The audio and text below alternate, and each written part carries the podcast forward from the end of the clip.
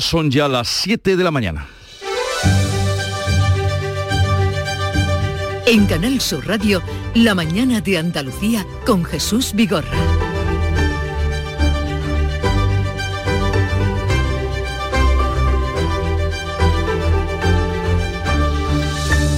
Buenos días queridos oyentes, ahora que volvemos hoy miércoles en mitad de la semana a la vida cotidiana, recordamos que la noche de Halloween ha sido trágica en Andalucía con dos muertos y un herido de arma blanca. Se busca al autor de la muerte de un joven de 18 años apuñalado en el pecho en la puerta de su casa en la localidad sevillana de Palomares del Río. En Málaga se investiga mientras tanto la muerte del hombre de 28 años que recibió cinco disparos. Y en el barrio de los Remedios de Sevilla, Sevilla capital, la noche de Halloween de Halloween fue también violenta. Una pandilla de 30 menores agredió a varios jóvenes con machetes y navajas. Se pasearon desde las 7 de la tarde por el barrio agrediendo e intimidando a grupos de chavales. Esta situación no es nueva, se viene repitiendo desde hace tiempo los fines de semana, así lo dicen vecinos, comerciantes y padres de los menores agredidos. Por aquí los fines de semana es horroroso. Bueno, nosotros recogimos rápido por lo mismo, porque vimos muy mal ambiente y dijimos, mira, vamos a quitarnos de en medio porque... Dándole golpe a las papeleras, puñetazo a las paredes. concreto a mi hijo le cayó al suelo corriendo y le patearon la cabeza y le han roto la nariz. Para hacernos una idea de la complicación que ha tenido la noche de Halloween, la que se ha vivido en Andalucía, basta tener en cuenta la información que da el 112, teléfono que atendió 3.000 incidencias y 11.000 llamadas de ciudadanos que advertían de situaciones de riesgo o que llamaban pidiendo ayuda.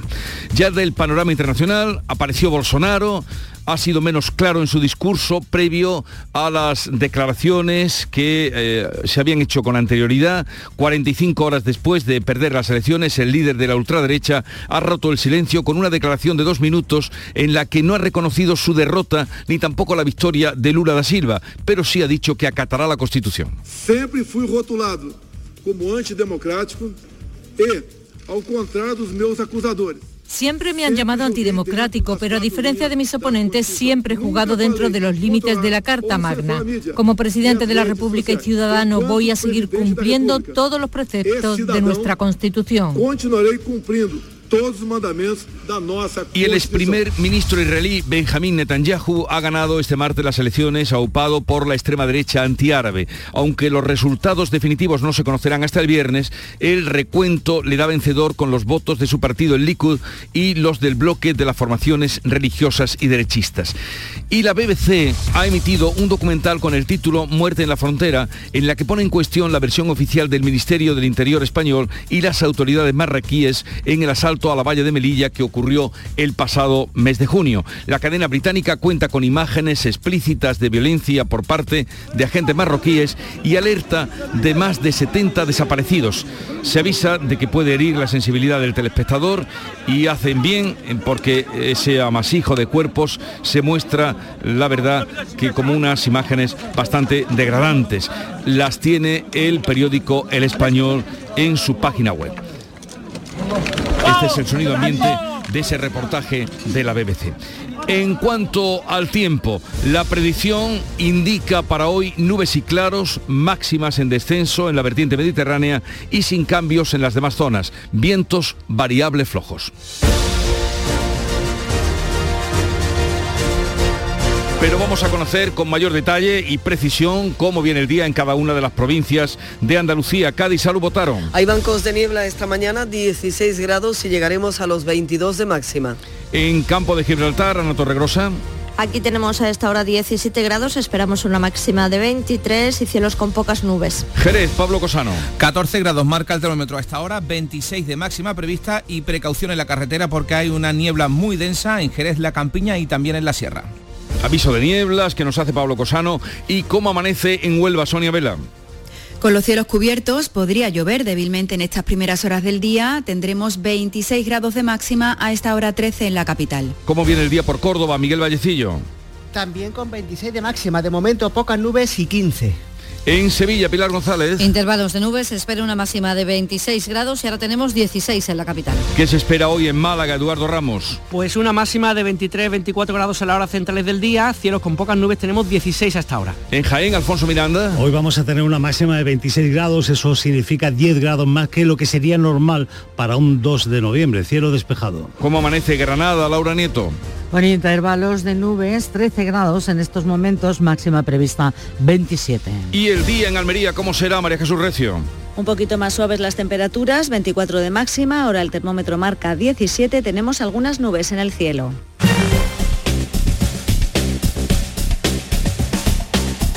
Vamos a conocer cómo se circula por las carreteras de Andalucía. Con niebla nos advertían en algunas de ellas, ahí por la zona de Jerez, pero desde la DGT nos atiende Gonzalo Martín. Buenos días. Muy buenos días. Comienza esta jornada de miércoles 2 de noviembre y afortunadamente lo hace de forma muy tranquila en la red de carreteras andaluzas. A esta hora de la mañana no se registran incidentes o retenciones que estén afectando la circulación en la red vial principal o secundaria en ninguna de las provincias. Aún así, como siempre, insistimos en que no bajen la guardia al volante. Siete, seis minutos de la mañana. Agricultor, todo sube. Luz, gas, combustible, alimentos. En Fertinagro estamos a tu lado. Ahora te subvencionamos el abonado de fondo de tu cereal con los mejores productos de siempre, al mejor coste que nunca. Por solo 80 euros por hectárea, la mitad que te costaría un fertilizante tradicional te llevas. Rizotech, el abono microgranulado con aminoácidos de aplicación ultra localizada junto a la semilla para una mejor implantación y enraizamiento del cereal. Y nuestro germinador Azón, el bioestimulante que aumenta el porcentaje de nascencia de tus semillas y fija nitrógeno. Con más plantas nacidas y más vigorosas te aseguras el inicio de una gran cosecha. Todo al mejor coste que nunca. Con Fertinagro Biotech a miles de agricultores siempre les salen las cuentas. Nueva ley de pensiones. ¿Qué gano yo por seguir trabajando más allá de mi edad de jubilación? Tienes dos opciones. La primera, por cada año extra que trabajes, la Seguridad Social te incentivará con entre 5.000 y 12.000 euros. Esta cantidad, multiplicada por los años trabajados, se te abonará en un solo pago al jubilarte. Ministerio de Inclusión, Seguridad Social y Migraciones. Gobierno de España. Cuando el río suena, lleva. El agua es esencial para nuestra vida, pero no es inagotable. Pasemos del dicho a los hechos. Cuidémosla. Campaña de sensibilización en el consumo de agua. Junta de Andalucía. En Canal Sur Radio, la mañana de Andalucía con Jesús Vigorra. Noticias. Pasó el puente de los Santos y la noche de Halloween que ha sido trágica con dos muertes y un herido de arma blanca en Andalucía. Manuel Pérez Alcázar. La Guardia Civil pide colaboración ciudadana para localizar al autor de la muerte de un joven de 18 años apuñalado en el pecho en la puerta de su casa en la localidad sevillana de Palomares del Río. No hay testigos en principio ni datos relevantes. El ayuntamiento ha decretado tres días de luto y se va a guardar un minuto de silencio este mediodía. Manuel Benjumea, alcalde de Palomares. Esta investigando la Guardia Civil todo lo, sucedido. Se han decretado tres, tres días de luto oficial en el, en el municipio. Se ha decretado también que las banderas onden a media asta y te lleven en el interior un crespón negro. Además, se han suspendido todos los actos públicos oficiales que estaban organizados por parte de, del ayuntamiento durante los días de luto que, que se han decretado. El otro suceso mortal se producía en Málaga, donde se investiga la muerte del hombre de 28 años que fue tiroteado en el barrio de La Corta. La autopsia revela que recibió cinco balazos. La tercera agresión de la madrugada del martes se produjo en Granada. La policía busca al autor del apuñalamiento de un joven de 19 años que sufrió heridas superficiales en el abdomen. Y en Sevilla han pasado a disposición judicial 11 de los 18 menores detenidos por atacar a jóvenes en lo que denominan Parece que una práctica habitual fines de semana, la caza del pijo. Hay más de una decena de víctimas de esas agresiones. Vea Galeano. Los otros siete detenidos han sido puestos en libertad. Hay más de una decena de víctimas confirmadas, siete de ellas con lesiones por arma blanca y palos. Uno ha sufrido la rotura de la nariz. Los hechos ocurrieron en el barrio de Los Remedios. Los dos grupos atacantes aprovecharon la noche de Halloween para tratar de ocultar su identidad. A él desgraciadamente lo cayó al suelo y le han pegado una patada en la cabeza le han roto la nariz. A otros dos le han pegado con un palo, a otros les han robado. Él se encuentra bien, un poco en shock, pero bueno, bien. Le tienen que operar dentro de una semana. Ya en mayo de 2021 se produjo otro episodio de estos ataques en el barrio de Nervión, en otro punto de la ciudad, en la avenida de María Luisa, se produjo otro apuñalamiento a otro joven de 19 años que medió en una pelea a la salida de una discoteca. La víctima tuvo que recibir atención quirúrgica en el hospital. Pues para hacernos una idea de la complicación que ha tenido esta noche de Halloween, basta atender las llamadas y el informe que da el servicio del teléfono 112. Cuéntanos, Ana Giraldez. Pues entre el lunes y la madrugada del martes se han atendido 2.825 incidencias. Es un 26% más que el año anterior. Solo la noche del martes se registraron más de 11.000 llamadas, la mayoría por asistencias sanitarias y asuntos de seguridad ciudadana. En Granada, la policía local ha detenido a dos menores como autores del incendio de varios contenedores. La policía local ha presentado fiestas de Halloween en varias ciudades de Andalucía. Solo en Sevilla se han clausurado siete. Hablemos ahora de otro aspecto del Puente de los Santos, este sí más agradable, y es que se han cumplido las expectativas de ocupación hotelera en Andalucía, entre el 70 y el 90% de la ocupación, pero aún así no se alcanzan las cifras previas a la pandemia. Las expectativas de ocupación se han cumplido y en algunos casos se han superado. Muchos turistas nacionales, pero también extranjeros sobre todo, buscando el turismo de sol y playa en Andalucía. Extranjeros sí hay un poquito, hay muchos rusos, franceses. Bastante animados aunque siempre ha sido un puente más bien de montañas y demás, pero este año se está notando el español por ahí. Rondando ya el 90% y con este tiempo pues puede que, que lleguemos a cifras incluso mejores. No ha sido tan bueno el puente en las zonas de Sierra Interior como ha explicado en estos micrófonos Cinta Aguilar, presidenta de la Asociación de Empresas Turísticas del Parque Natural de Aracena y Picos de Aroche.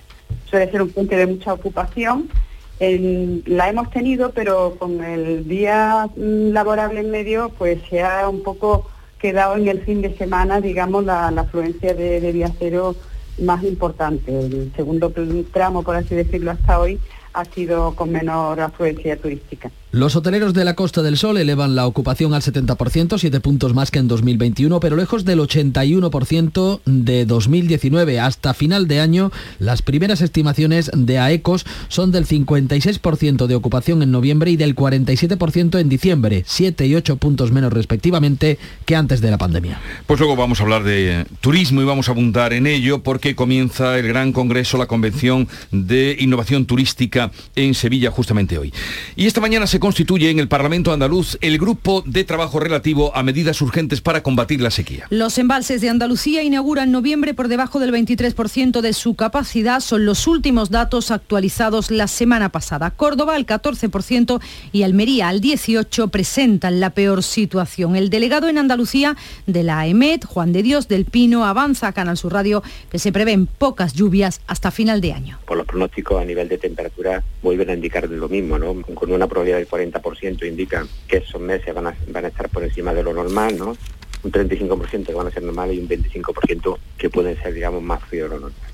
El Consejo de Gobierno de la Junta va a hacer oficial hoy su apoyo a la candidatura de Sevilla y Huelva para acoger la Agencia Espacial Española y a Granada para ser sede de la Agencia de Inteligencia Artificial. Es el requisito previo para que las ciudades andaluzas puedan cerrar su candidatura cuyo plazo acaba esta semana. Varias ciudades compiten con Sevilla y Huelva para albergar la Agencia Espacial y Granada se juega a ser sede de Inteligencia Artificial con otra decena de ciudades. El Gobierno Central abre con estos dos organismos su plan para deslocalizar fuera de Madrid sedes de nueva creación de instituciones del Estado. Y volvemos al Poder Judicial, a vueltas con él. La mayoría conservadora del Consejo General del Poder Judicial ha convocado una reunión este miércoles para intentar desbloquear los nombramientos del Constitucional. Los vocales tratan de desatascar la situación de bloqueo tras la ruptura de las negociaciones entre el Gobierno y el PP para renovar el Poder Judicial. El PP presentará mociones en ayuntamientos y en parlamentos autonómicos para forzar a concejales y varones socialistas a que se manifiesten contra la rebaja del delito de sedición que exige Esquerra Republicana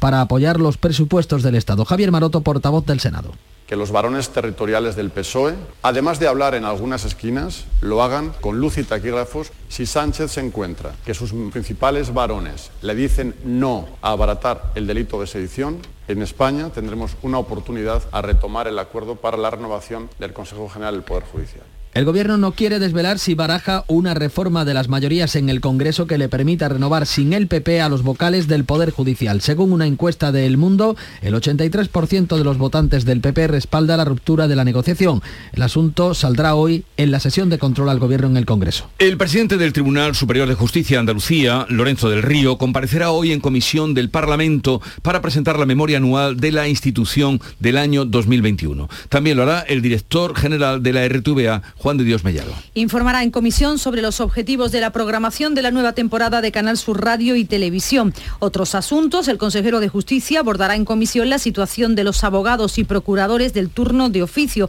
El titular de Política Industrial dará cuenta de las políticas de apoyo al sector de la minería.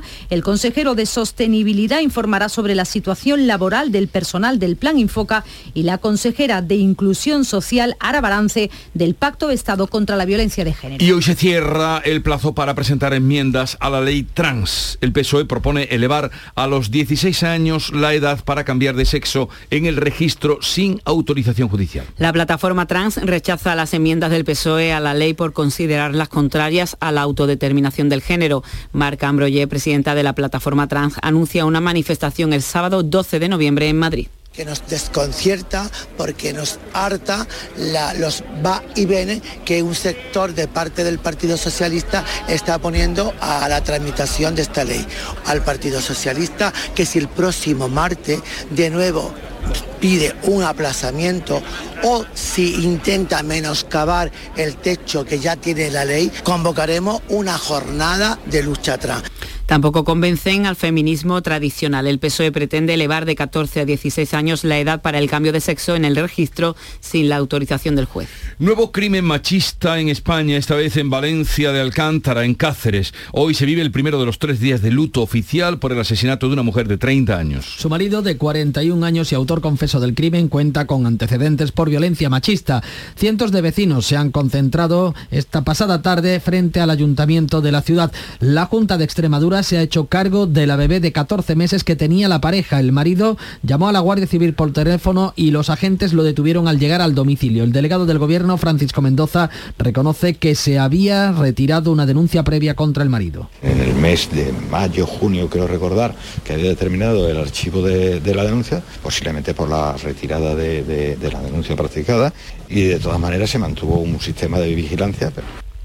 Ha ingresado en un centro de menores el joven jiennense de 16 años detenido como presunto autor de la muerte a golpes de otro menor el pasado domingo. Se trata de un joven de 16 años, es vecino de Betmar, está detenido por la Guardia Civil desde el pasado domingo como presunto autor de un delito de lesiones a otro chico de 17 años al que se acusa de haber golpeado con el puño. La víctima falleció este lunes en el hospital. Prisión para los padres de la bebé que está en la UCI con quemaduras y mordeduras en Málaga. La jueza atribuye a los progenitores delitos de lesiones graves y malos tratos habituales. La pequeña sufre quemaduras de tercer grado en el 30% de la superficie corporal, así como otras heridas en diferente fase de evolución. Fue la madre quien llevó a la niña a urgencias. Los facultativos comprobaron que además de las quemaduras, la pequeña tenía marcas de mordiscos y activaron el protocolo por sospecha de malos tratos. La versión de ambos padres es que la pequeña se le escapó a la madre de las manos cuando iba a bañarla y que las mordeduras, además de las lesiones, se las habría causado la hermana mayor de dos años por celos. El padre de Olivia, la niña de seis años asesinada por su madre en Gijón, ha recibido el apoyo de los vecinos de Torrecaballeros, en Segovia, donde residen los abuelos de la pequeña. En la Plaza Mayor se guardaron ayer cinco minutos de silencio tras los que centenares de personas aplaudían en recuerdo de la niña. El padre había conseguido recientemente la custodia de su hija tras un proceso de separación y así se refería a ella. En el tanatorio de Oviedo me la comía a besos, le pusimos su unicornio, le pusimos su almohadita en las piernas como le gustaba viajar para que viaje como Dios manda. Y yo le prometí que volvería a casa y se lo dije, se lo dije el viernes cuando salimos del colegio, volverás a casa. Y bueno, la promesa la hemos cumplido a medias, a casa vuelve, nos hubiese gustado que de otra manera, pero a casa vuelve. Y se va a quedar siempre con nosotros. Muchas gracias a todos. Salvamento Marítimo ha rescatado a dos hombres magrebíes cuando navegaban este martes en una piragua por el estrecho de Gibraltar hacia la costa de Cádiz. También sobre inmigración, la BBC ha emitido un documental con el título Muerte en la frontera en el que pone en cuestión la versión oficial del Ministerio del Interior español y las autoridades marroquíes en el salto a la valla de Melilla del pasado 24 de junio. La cadena británica cuenta con imágenes explícitas de violencia por parte de agentes marroquíes y alerta de más de 70 desaparecidos. Sen Son imágenes durísimas que hieren la sensibilidad del telespectador de lo que avisa la BBC antes de emitirlas. El ministro de la Presidencia de Jair Bolsonaro ha recibido el encargo del todavía presidente de emprender la transición de poderes en Brasil. Bolsonaro ha encargado a su ministro de Presidencia que emprenda la transición de poderes en Brasil 45 horas después de perder las elecciones. El líder de la ultraderecha ha roto el silencio con una declaración de dos minutos en la que no ha reconocido su derrota ni la victoria de Lula da Silva, pero sí ha dicho que va a acatar la Constitución. Los actuales movimientos populares son fruto de indignación los actuales movimientos populares son fruto de la indignación y de un sentimiento de injusticia por la forma en que ha ido el proceso electoral. Las manifestaciones pacíficas siempre serán bienvenidas, pero nuestros métodos no pueden ser los de la izquierda que siempre perjudicaron al pueblo. Y también otros resultados electorales. En Israel, los resultados provisionales dan al ex primer ministro Benjamín Netanyahu la victoria en las elecciones, aupando, ha sido aupado por la extrema derecha antiárabe. Los resultados definitivos se conocerán el viernes. El recuento provisional da la victoria a Netanyahu con los votos de su partido, el Likud, y los del bloque de las formaciones religiosas y derechistas. El movimiento sionista religioso, racista, antiárabe y xenófobo se convierte en la tercera fuerza más votada. Netanyahu se muestra prudente hasta conocer el resultado definitivo. Hay que esperar todavía, pero vamos por el buen camino. El partido está a las puertas de una gran victoria. El todavía primer ministro Yair Lapid no tira la toalla hasta que finalice el recuento. Uno de los narcos más buscados de Suecia ha sido detenido en la localidad malagueña de Torremolinos. Y ya ha sido puesto a disposición de la Audiencia Nacional para que decida sobre su extradición. Sobre este fugitivo de 25 años pesaba una orden europea de detención y entrega en vigor dictada por las autoridades de Suecia por tráfico de drogas. Verdemar Ecologistas en Acción ha advertido de la llegada a Gibraltar de otro submarino nuclear. En este caso se trata de un sumergible de Estados Unidos de la clase Ohio.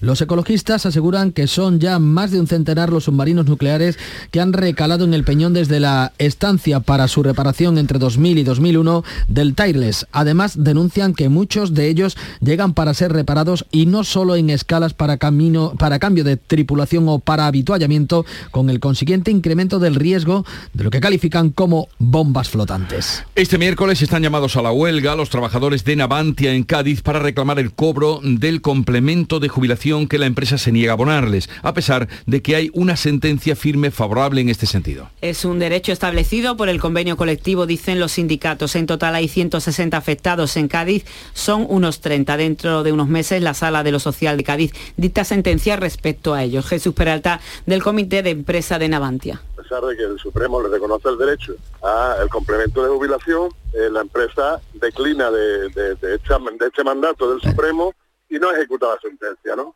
A partir de ahí, pues estos compañeros, tanto en Ferrol como en Murcia, ya se han manifestado y muchos no sabemos que la empresa pues no lo, no lo ejecute, ¿no? Y una noticia sobre esta casa, Canal Sur Televisión registra el 8,8 de cuota de pantalla al cierre del mes de octubre. Es el mejor dato en los últimos ocho años. La tarde de Canal Sur Radio con Mariló Maldonado tiene las mejores historias y las más emocionantes. Un programa para disfrutar de la tarde, cercano, pendiente de la actualidad, con un café con humor, te escucho en tu radio. La tarde de Canal Sur Radio con Mariló Maldonado de lunes a viernes a las 3 de la tarde. Más Andalucía, más Canal Sur Radio. Estamos hartos de no celebrar la Navidad. Es que no vino nadie. Si no había ni regalos. Pero este año se va a acabar. Queremos volver a jugar. ¡Esos! Porque todos queremos volver a jugar. ¡Vuelve la Navidad! ¡Vuelve a tiendas MGI! Y vamos a la prensa que ya han visto, leído y resumido para ustedes Paco Reyero. Hoy el sonido a través del teléfono, pero pongan atención porque es todo muy interesante lo que tiene que contarnos, como siempre, Paco. ¿Qué tal, Jesús? Muy buenos días. Son las 7 y 23 en ABC de Sevilla que encontramos esa siembra del terror. Sembraron el terror en el barrio de los Remedios. Machetes, navajas, bates de béisbol. Esos 18 menores detenidos son vecinos de los pueblos de San Juan de Aznalfarache, Mairena del Aljarafe y el Polígono Norte. Todos son españoles, menos dos sudamericanos. Nos cuenta con detalle ABC en su edición en línea, ABC de Sevilla. Espacio también en ese diario para el crimen de Palomares del Río. La hipótesis inicial es que la víctima fue atacada por unos ladrones a los que sorprendió robando. En el ideal de Almería, la noche de Halloween que deja en la provincia más de 200 incidencias. La mayoría de las llamadas al 112 eh, fue por asistencias sanitarias y de seguridad. En Jaén, las ciudades patrimoniales y también la capital, que lideran un puente bueno, francamente bueno para el turismo. En Granada, más de 400.000 hectáreas de cultivo en la provincia que están en riesgo por la sequía y en distintas eh, cabeceras eh, provinciales como el Diario de Cádiz o Málaga hoy, los jóvenes andaluces que destinan el 72% de su sueldo a pagar el alquiler. Está en el observatorio, eh, emana de los datos del Observatorio de Emancipación de la Juventud Granada, que conmemora hoy 40 años de la visita sorpresa del Papa Juan Pablo. Lo vemos en Granada hoy. En el diario.es la línea de la Concepción, que va a recurrir al Supremo la negativa del Gobierno a su particular proceso o procés, el ayuntamiento de la línea, cuyo alcalde no quiere ser, eh, entre comillas, esta expresión, una caricatura de Puigdemont del Sur, que va a recurrir ante el Supremo la negativa del Consejo de Ministros a que se convoque esa consulta popular sobre su conversión, la conversión de la línea de la Concepción en Ciudad Autónoma. Y encuesta en el mundo, Feijó mantiene 28 escaños de ventaja con Sánchez a la ofensiva, según cuenta.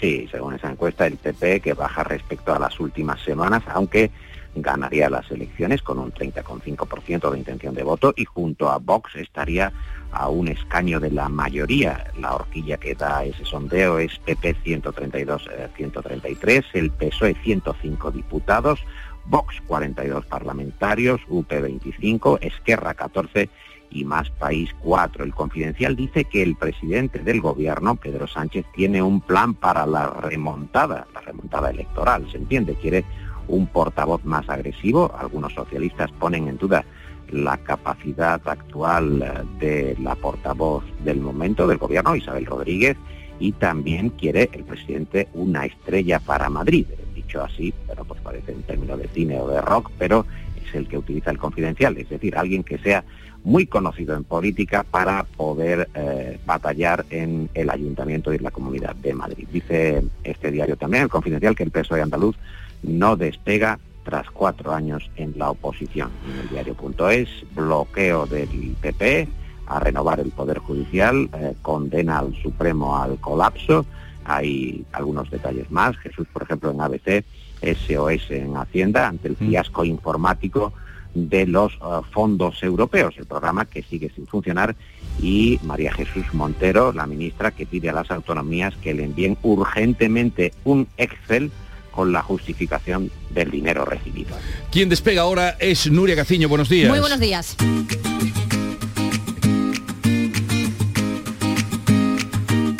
Vitaldent les ofrece este programa. El Sevilla Nuria disputa esta noche su último partido de la Liga de Campeones de esta temporada. Será a las 9 ante el Manchester City en un partido de puro trámite, puesto que el conjunto de Nervión ya no tiene opciones de clasificarse para los octavos de final. Ya la pasada jornada certificaba el pase para la Liga Europa y anda mucho más preocupado por la Liga, donde tras meterse en puestos de descenso le espera el domingo el Betis en el derby sevillano. Después de las declaraciones ayer del presidente José Castro, donde se mostraba autocrítico, se espera lo mismo hoy en la comparecencia del director deportivo Monchi Y autocrítico también estuvo anoche el Cholo Simeone, no es para menos, tras el rotundo fracaso del Atlético de Madrid en la Champions. El equipo colchonero dependía de sí mismo para meterse en la Liga Europa, pero no pudo con el Oporto ante el que terminó perdiendo por 2 a 1. Así que dice adiós a cualquier competición europea. El que se tiene que conformar con la Liga Europa, al igual que el Sevilla es el Barcelona, que se ha despedido de la Champions con una victoria ante el Victoria Plissen por 0 a 2, turno hoy para el Real Madrid, que recibe al Celtic de Glasgow. El empate les vale a los blancos para certificar el pase como primeros de grupo. Y malestar en el Almería, y no es extraño, por las pocas entradas para el Camp Nou. Apenas han mandado, el Barcelona les ha mandado 162 localidades, eh, que el sábado, como saben, el conjunto almeriente va a visitar al Camp Nou. Se van a poner hoy a la venta entre sus abonados, excepto una treintena que se destinará a la Federación de Peñas. Es por ello que muchos aficionados almerienses pues, han tenido que recurrir a la web para comprarse sus propias entradas. En Vitalden queremos saber qué hay detrás de tu sonrisa, porque si vienes a nuestras clínicas hay un 20% de descuento en implantología, pero para nuestros pacientes hay mucho más. La confianza. Vine con mi madre a Vitalden hace 30 años y ahora venimos toda la familia. Pide cita en el 900 101 001 y ven a Vitalden. Y echamos el cierre, Paco. Pues dice la vanguardia y veo una fotografía de gente en la playa que en noviembre ya es un mes de verano, pero por otra parte veo en el ideal de Granada que el Teatro La Paca puso en escena en la muestra de otoño eh, una versión de la obra de Zorrilla, de Don Juan Tenorio. Sí. Tenorio a este paso Jesús va a tener que ir en bañador, eh, como, como se descuide. ¿eh? O sea que, tú que sabes de, sabes de eso, del Tenorio, de ahí, el Tenorio va a ir en bañador. Lo que puedo es invitarte a ti y a todo el mundo el próximo 9 de noviembre a esta proclama. ¿Qué nos queda del Tenorio? 9 de noviembre. Ya les contaré. Adiós. En Canal Sur Radio, La mañana de Andalucía con Jesús Vigorra. Acaban de dar las señales horarias de las siete y media y es el momento de repasar en titulares las noticias más destacadas que les venimos contando con Ana Giraldez.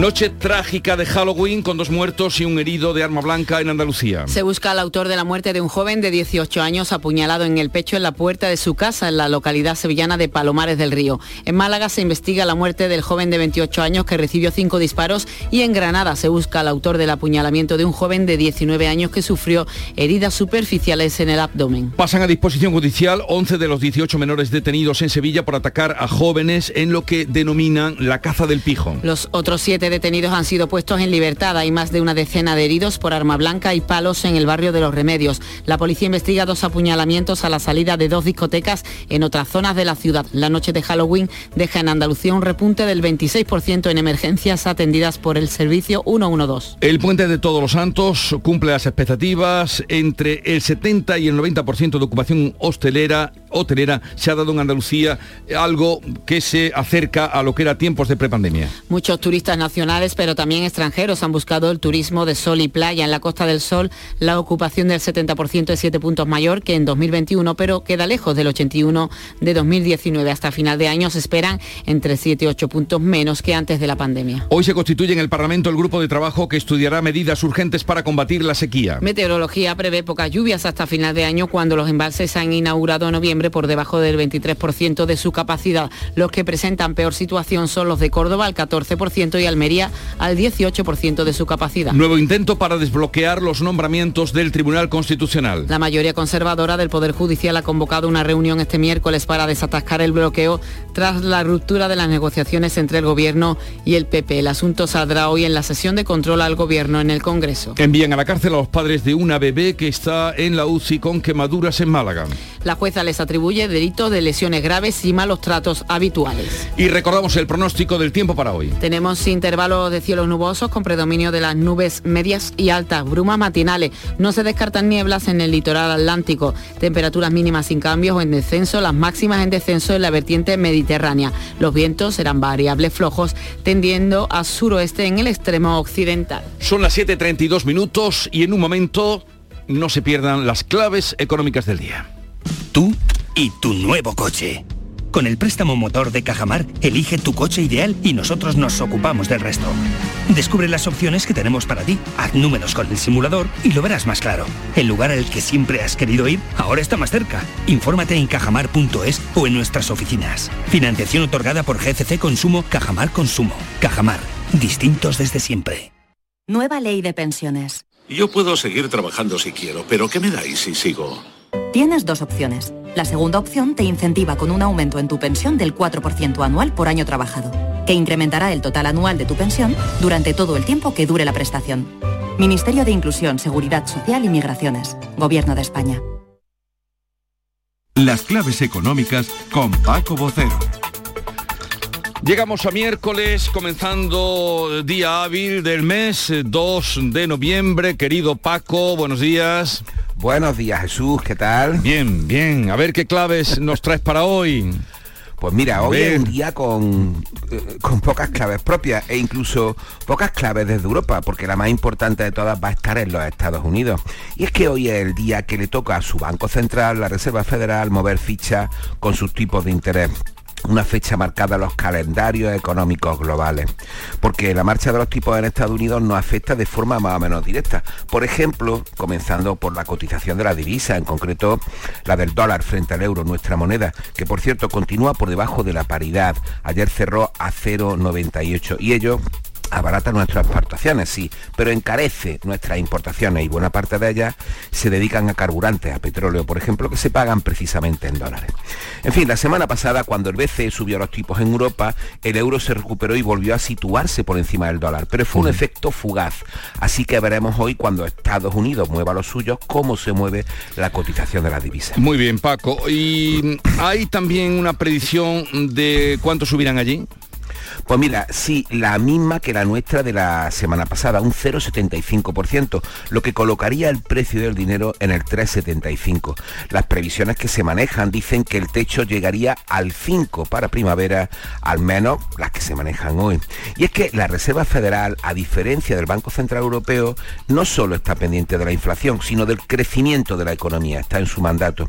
Y aunque la semana pasada se conoció que la economía americana ha vuelto a crecer en el tercer trimestre, lo hizo en seis décimas frente a la caída de los dos primeros, por eso se habló de recesión técnica al otro lado del Atlántico en el primer semestre del año.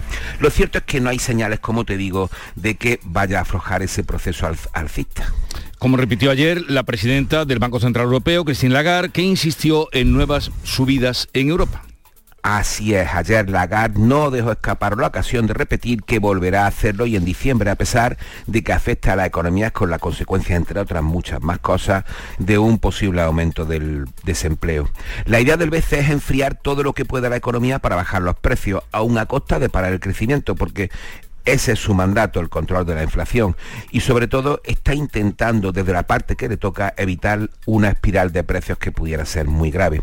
Ocurre, sin embargo, que buena parte de esa subida, como sabemos, corresponde a elementos que no puede controlar, como la energía. Y por ello también intenta recomendar a los estados tratar de gastar menos para ayudar a controlar los precios, es decir, ajustar lo que se llama la política fiscal. O sea, un problema enorme como estamos viendo y viviendo. ¿Alguna cosa? un problema enorme. ¿Alguna cosa más? Pues sí, para finalizar, entre lo poco que tendremos hoy nuestro son avance de PMI industrial de octubre, eh, datos de matriculaciones de vehículos que están casi un 40% por debajo de la prepandemia. Acuérdate, más de dos años y medio ya de la prepandemia.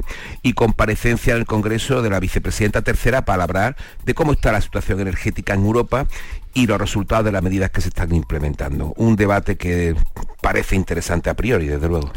Gracias Paco, que tengas un buen día y hasta mañana. Igualmente, hasta mañana Jesús. Oye, ¿qué pipas estás comiendo? ¡Qué buena pinta! ¿De verdad me lo preguntas? ¿No las reconoces? Pipas hay muchas en el mercado. Sí, pero pipas reyes son las auténticas, las de siempre, con sal y sin sal. Incluso las del león son de frutos secos reyes. Que sí, que sí, me ha quedado claro. Frutos secos reyes, tus pipas de siempre. Hay un lugar mágico donde se juntan tradición, cultura y arte. El Museo de Belén es más grande del mundo. Ven, no te lo puedes perder. Te esperamos donde el Belén se hace arte. Museo Internacional de Arte Belenista en Mollina, Málaga. ¿Y tú? ¿Qué radio escuchas? Yo escucho Vigorra, El Yuyu y mi favorita, Charo Padilla Yo soy del club de los primeros. Mi programa favorito y primordial de mi Charo Padilla. Hay un montón de programas muy buenos en Canal y además con el hablar nuestro y la forma de ser nuestra. Canal Sur Radio, la radio de Andalucía. Yo escucho Canal Sur Radio.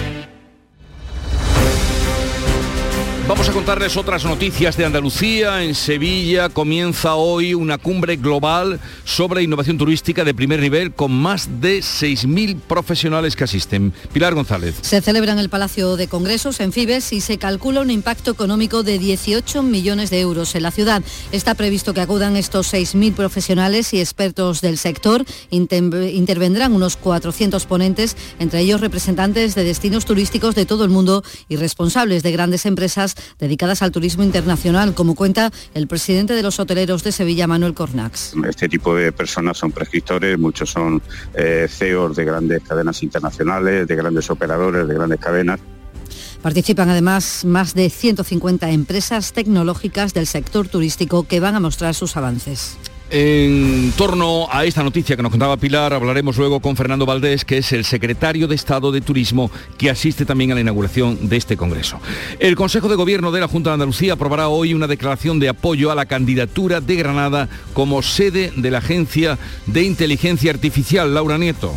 Como anexo al acuerdo presentará un informe que determina que la capital granadina es idónea para acoger la agencia. Ha sido elaborado por la Agencia Digital de Andalucía de acuerdo a los criterios planteados por la orden del Consejo de Ministros.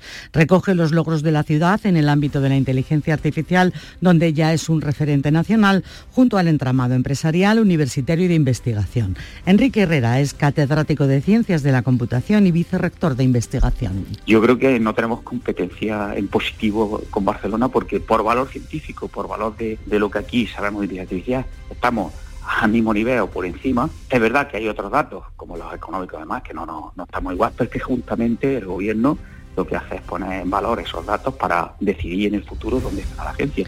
En 2019, Granada fue elegida como sede para la presentación del plan de I de Masi en inteligencia artificial. También va al Consejo de Gobierno la candidatura de Huelva para que sea sede de la Agencia Espacial Española, Sonia Vela. Sí, también la de Sevilla. Jesús, buenos días. Es la mejor opción y cumple con los requisitos que evaluará el Gobierno central, dice de Huelva el alcalde de la ciudad, Gabriel Cruz. que es la mejor opción, que es la mejor sede, que, que aquí es el lugar idóneo, el lugar ideal para, para seguir avanzando y desarrollar los proyectos que se tienen que desarrollar desde la Agencia Espacial Española. Por lo tanto, se siguen sumando apoyos, apoyos muy cualificados, apoyos muy importantes, apoyos que dicen mucho de la fortaleza de Huelva. Huelva además ha recabado el apoyo de todas las administraciones de la provincia, así como del sector empresarial. Casi una vein- veintena de contratos de obra pública han quedado desiertos en lo que va de año en la provincia de Córdoba debido a que las empresas, a ellas, no les resulta rentable con los precios actuales. Miguel Vallecillo. Así es, el Ayuntamiento de Hornachuelos está buscando ahora de forma desesperada una empresa que se, haga cargo, de una promoción de viviendas sociales que lleva meses parada por la subida de los precios de los materiales de construcción. Y si no se cumplen los plazos que se habían previsto, se pueden perder una importante subvención. Lo explica la delegada de Patrimonio del Ayuntamiento de Hornachuelos, Teresa Durán. Así que estamos ahora con el negociado sin publicidad, pues intentándonos, eh, bueno, sin descanso alguno, llamando, llamando a todas las empresas que se nos ocurre, contactando con diferentes entidades para también involucrarlas y que, bueno, pues nos puedan ayudar en este sentido porque eh, no se nos puede quedar desierto. Y en Algeciras, el sindicato ACAIP denuncia el uso de drones para introducir objetos prohibidos e incluso droga en la prisión de Botafuego. Ana Torregrosa. Desde acá y denuncian que se está convirtiendo en una práctica cada vez, cada vez más habitual este nuevo método de uso de drones para introducir objetos prohibidos en la prisión. José Luis Alcaraz es portavoz del sindicato. Se vuelve a incautar por funcionarios de prisiones teléfonos móviles y hachís, introducidos por un dron en el interior de Botafuego. El secretario general de instituciones penitenciarias está más que informado del grave problema que supone este nuevo modo de introducir objetos prohibidos en las prisiones españolas. Y Botafuego es de nuevo claro ejemplo. Este sindicato pide que se adopten medidas urgentes. La Guardia Civil mantiene abierta la investigación para localizar a un hombre que supuestamente obligó a dos personas a lanzarse al agua antes de tocar tierra en una patera con otros ocupantes. Perdieron la vida, ahogadas, y otro ocupante resultó herido. Todo esto ocurrió en la madrugada del lunes. María Jesús Recio, Almería. El patrón de la patera puso rumbo a tierra firme al advertir la presencia de una patrullera de la Guardia Civil para desembarcar en la playa del Perdiegal, cerca de la capital.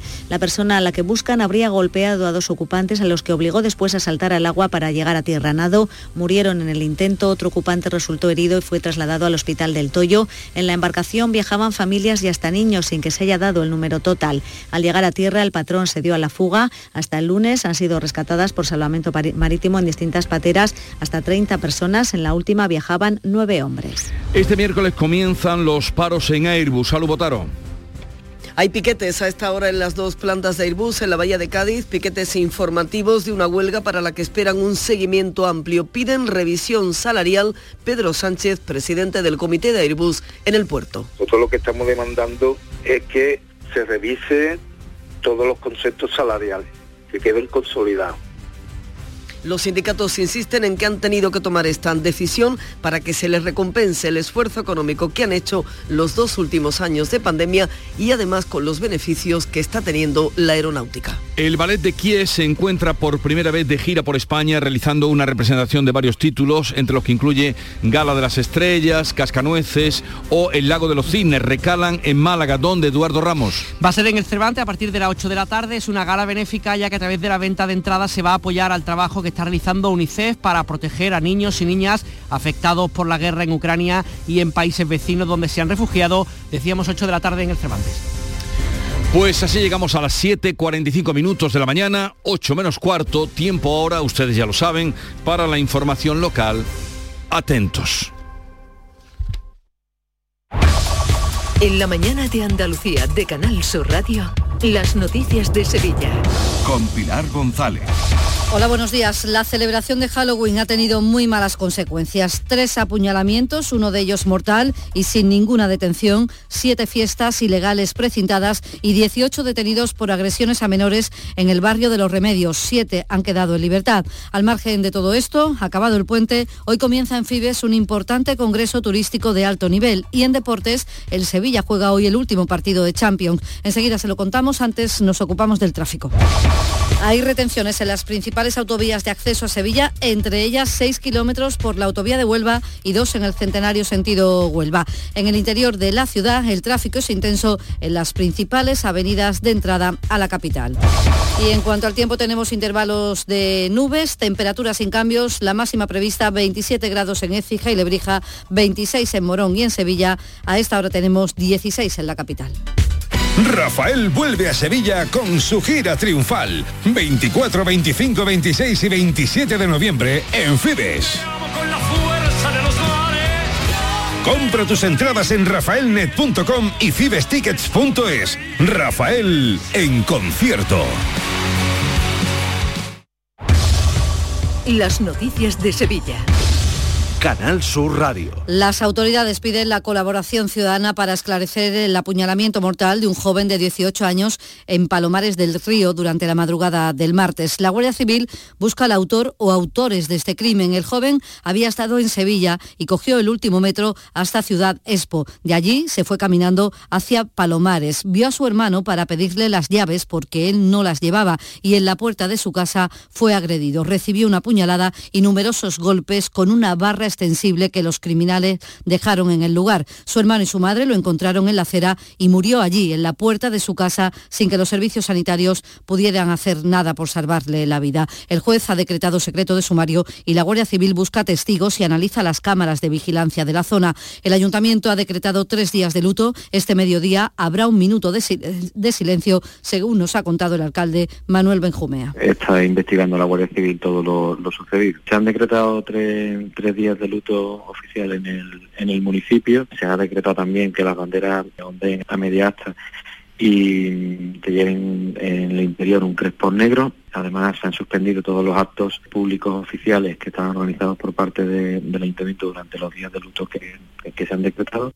En la capital, la Policía Nacional investiga dos apuñalamientos también durante la noche de Halloween. Un joven está hospitalizado tras recibir una puñalada en el abdomen durante una reyerta originada en el entorno de una discoteca en la avenida de María Luisa y el otro apuñalamiento fue junto a otro local en la avenida Luis Montoto. Además, 18 menores han sido detenidos por agresiones y robos con violencia en el barrio de Los Remedios durante también la noche de Halloween. Iban organizados, armados con palos, machetes y cuchillos, vestidos de negro con capucha y caretas para cubrirse el rostro. De los 18 detenidos, 7 han quedado en libertad y 11 de ellos han tenido que comparecer ante el juez de menores. Algunos de los testigos, también menores, han contado a Canal Sur Radio cómo sucedió todo. Cuando llegaron, dicen, unos 30 agresores en moto o en bici. Porque estábamos en el recinto de la feria y han venido como 40 personas y algunos de nuestros amigos se pensaba que eran amigos nuestros y pues han quedado allí y han venido con bicicleta y patines y les han pegado a nuestros amigos en palo y eso y nos han empezado a perseguir por la calle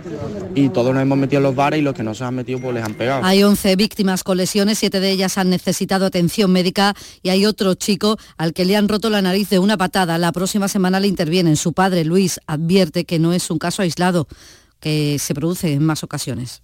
Serían 30 o 40 por lo menos. Pandilla de mi hijos sí los conocen, sabe quiénes son porque vienen aquí habitualmente a hacer eso.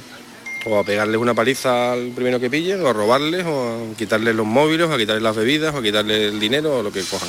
La mayoría de los detenidos proceden de municipios cercanos a la capital y en esa noche de Halloween también hubo incidencias en salas de fiesta y discotecas. De hecho, siete establecimientos tuvieron que ser precintados por incumplir unos los permisos, otros superar los aforos o vender bebidas a menores. Hay 4.000 personas afectadas las que iban en esas fiestas, entre ellos unos que ni siquiera mm, pudieron disfrutar del principio de la fiesta porque incumplía todos los permisos, no los tenía, una fiesta en el cortijo de Pino Montano. Las demás fiestas se tuvieron que interrumpir, entre ellas alguna estaba organizada por los mismos promotores de una fiesta que tuvo que ser clausurada el sábado, la sala Music Sevilla. Lo ha contado el delegado de Gobernación del Ayuntamiento, Juan Carlos Cabrera. Se han presentado seis establecimientos, uno de ellos incluso organizado por la empresa que tuvo lugar esos incidentes días pasados. Se han desalojado 4.000 personas y 35 establecimientos han sido controlados ante esto, el candidato del PP a la alcaldía de Sevilla, José Luis Sanz, ha pedido, exigido más medidas de seguridad, más policías y planificación para evitar altercados. A mí me da mucha pena que Sevilla sea una ciudad cada día más insegura, que el alcalde socialista de Sevilla no sea ni siquiera capaz de garantizar la seguridad de nuestros jóvenes un fin de semana. Cuando sea alcalde de Sevilla, quiero que Sevilla vuelva a ser una ciudad segura. Voy a incrementar las zonas de vigilancia. Son las 7 de la mañana y 51 minutos. Trabajo en equipo. Bien hay los ocho. Compromiso. Nadie se descompone. Esfuerzo. Reviento cada palada. Sacrificio. Dicen que nunca se rinden. Constancia. Sigo. Sigo. Amor por unos colores. ¡Vamos, Betis! ¿Te lo vas a perder? Regata Sevilla Betis. Sábado 12 de noviembre desde las 10 y cuarto en el Muelle de las Delicias. En Canal Sur Radio, las noticias de Sevilla. Cita importante hoy para el sector turístico en Fibes. Comienza la tercera edición de la Cumbre Global sobre Innovación Turística. Se calcula un impacto económico en la ciudad de 18 millones de euros. Acuden 6.000 profesionales y expertos del sector. Van a intervenir unos 400 ponentes y hay 150 empresas tecnológicas allí representadas. Para el presidente de los hoteleros de Sevilla, Manuel Cornax, es una cita importante para Sevilla que se utiliza también para nuestra promoción. Este tipo de personas son prescriptores, muchos son eh, CEOs de grandes cadenas internacionales, de grandes operadores, de grandes cadenas, y estas personas que vienen aquí se las acoge, ven que la ciudad es una maravilla, ven que las instalaciones son también una maravilla el Consejo de Gobierno de la Junta se va a pronunciar hoy sobre la mejor candidatura para ser la sede de la Agencia Espacial Española, a la que, como saben, opta Sevilla junto a otras ciudades andaluzas, Huelva y Jerez. El secretario general de Innovación de la Junta, Pablo Cortés, ha asegurado que la decisión se tomará considerando las credenciales de cada ciudad candidata. Nosotros de lo que estamos completamente seguros es que la agencia debe venir a Andalucía, como no puede ser de otro, de otro modo. Como saben también, el propio procedimiento del concurso que establece el Ministerio hace que la comunidad tenga que establecer un orden priorizado, un orden de idoneidad para las distintas candidaturas que se presenten. Y el laboral, delegados sindicales y trabajadores están concentrados ante las puertas de Airbus en San Pablo y Tablada, piquetes informativos para hacerse ver y asegurar el éxito de la huelga de esta semana que se desarrolla en todo el país para exigir a la empresa el cumplimiento del convenio que negocia una subida salarial para este año y el próximo. Son 2.600 empleados en Sevilla. El responsable de UGT en Airbus, Juan Antonio Vázquez, espera que la empresa reaccione ante estas movilizaciones. Por parte de todos los delegados y un nutrido número de trabajadores que vamos a realizar concentración en todas las puertas y piquetes informativos. La perspectiva que tenemos es que no, va, no acuda nadie al puesto de trabajo, pero aún así vamos hasta allí concentrándonos y manifestándonos en todas las puertas de los ocho centros de trabajo. Más allá de que no entren los trabajadores a trabajar, eh, bueno, eh, la idea también es hacer público el malestar que tenemos con la empresa, ¿no? entonces estaremos a medir mañana. Y este miércoles se abre el plazo para solicitar de forma presencial una caseta de feria. Deportes, Antonio Camaño, buenos días. Hola, ¿qué tal? Buenos días. El Sevilla disputa esta noche el último partido de la Liga de Campeones de esta temporada ante el Manchester City en una situación complicada. Sin opciones clasificatorias, va a jugar la Europa League y con el derby ante el Betis del próximo domingo. El Sevilla se encuentra en un nivel de forma preocupante. Llega de perder ante el Rayo Vallecano en casa y parece que la efervescencia de San Paoli se acaba. Nianzú va a ser baja en este partido. Mientras en el Betis, Guido Rodríguez es uno de los futbolistas del conjunto verde y blanco que no trabajó ayer martes con el grupo. El jugador argentino continúa al margen del equipo desde el partido contra el Ludogores. Un golpe en la cadera le hace ser seria duda para el partido del próximo fin de semana. El derby en el Benito Villamarín ante el Sevilla de San Paoli. Y en Cultura este viernes comienza el Festival de Cine Europeo de Sevilla. Carlos López. El cine andaluz estará presente en cuatro secciones del festival, empezando por la sección oficial. Así lo explica José Luis Cienfuegos, director del certamen. En sección oficial está la película Siete Jereles, pero en Nuevas Olas es la primera vez que hay una película andaluza y es la película 21 Paraíso. Y muy contentos que en Nuevas Olas No Ficción pues tenemos un diálogo López, documental sobre Kiko Veneno. Una referencia sustentada en una amplísima oferta, poco frecuente dentro del panorama festivalero internacional. Muy participativo por parte del público de la industria y sobre todo de los creadores europeos que vienen a Sevilla a estrenar sus películas. Como complemento se ha programado 130 coloquios con actores, directores y público. A esta hora 11 grados en Estepa, 16 en Sevilla. Escuchas La mañana de Andalucía con Jesús Vigorra, Canal Sur Radio. Aquadeus, el agua mineral natural de Sierra Nevada, patrocinador de la Federación Andaluza de Triatlón, les ofrece la información deportiva. La mañana llena de simpatía el estudio Nuria Gaciño, buenos días. Hola, ¿qué tal? Muy buenos días.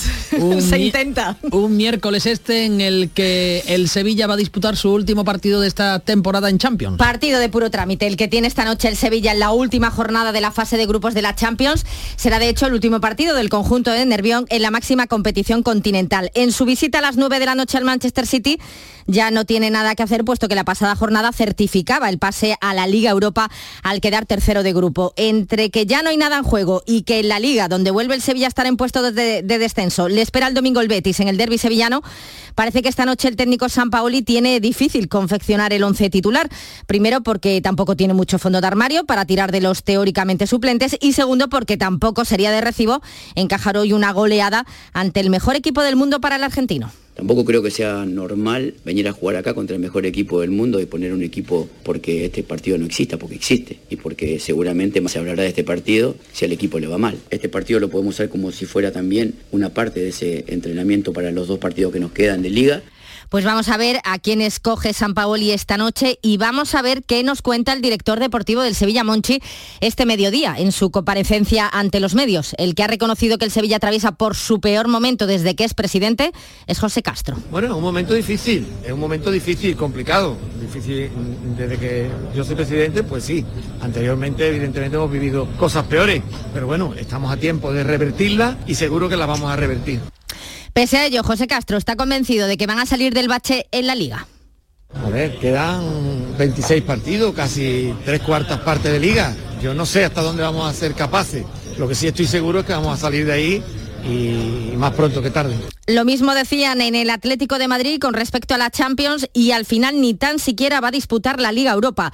Rotundo fracaso del Atlético de Madrid que al final queda último de su grupo y eso que anoche el equipo colchonero dependía de sí mismo para ser tercero, pero no pudo con el Oporto ante el que terminó perdiendo por 2 a 1. El Cholo Simeone ha reconocido que el fracaso ha sido merecido. Fueron superiores, nos ganaron bien, quedamos últimos en el grupo merecidamente y nada, aprender. Europa queda atrás, viene la liga y bueno, el domingo esperamos eh, recuperar fuerzas para llegar a ser un partido bueno y seguir bien en la liga como estamos en este momento. Sin duda, un golpe duro para el Atlético de Madrid, tanto en lo deportivo como en lo económico, un golpe que provoca las primeras dudas en torno al futuro del técnico argentino. Ya han surgido algunos nombres como el de Luis Enrique, si este no continúa al frente de la selección. De todos modos, se antoja casi imposible que vayan a destituir a Simeone, en el que sigue confiando buena parte de la plantilla, como es Grisman. Ganando muy bien, eh, estamos aquí para a sus órdenes, para trabajar con él, es un orgullo para nosotros trabajar con él, para, para jugar para, para este club, pero hay que demostrarlo luego en el campo. En el caso hipotético de que Simeone se marchase del Atlético de Madrid, lo que parece claro es que su sustituto no sería Julen Lopetegui, que podría estar cerca de sentarse en el banquillo del Wolverhampton inglés. Este equipo ya quiso ficharle en el 2016, pero ahora, una vez que ya ha solucionado un problema personal, apuntan algunos medios británicos a que esta vez Lopetegui sí va a dar el sí quiero. Y si quiere jugar la Liga Europa, el Barcelona, al igual que el Sevilla, el conjunto azulgrana se ha despedido de la Champions con una victoria ante el Victoria Plisen por 0 a 2. Resulta gracioso que le pregunten a Xavi por el favoritismo del Barça en la Liga Europa.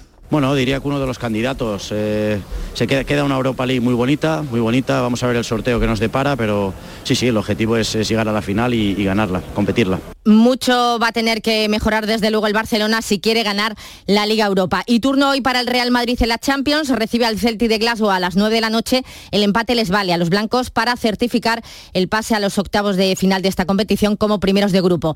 Además de la Champions, hoy se disputa parte de la primera jornada de la Liga Femenina de Fútbol. Tenemos duelo andaluz a las 7 de la tarde, Sporting de Huelva Sevilla y a las 9 de la noche, Valencia Betis.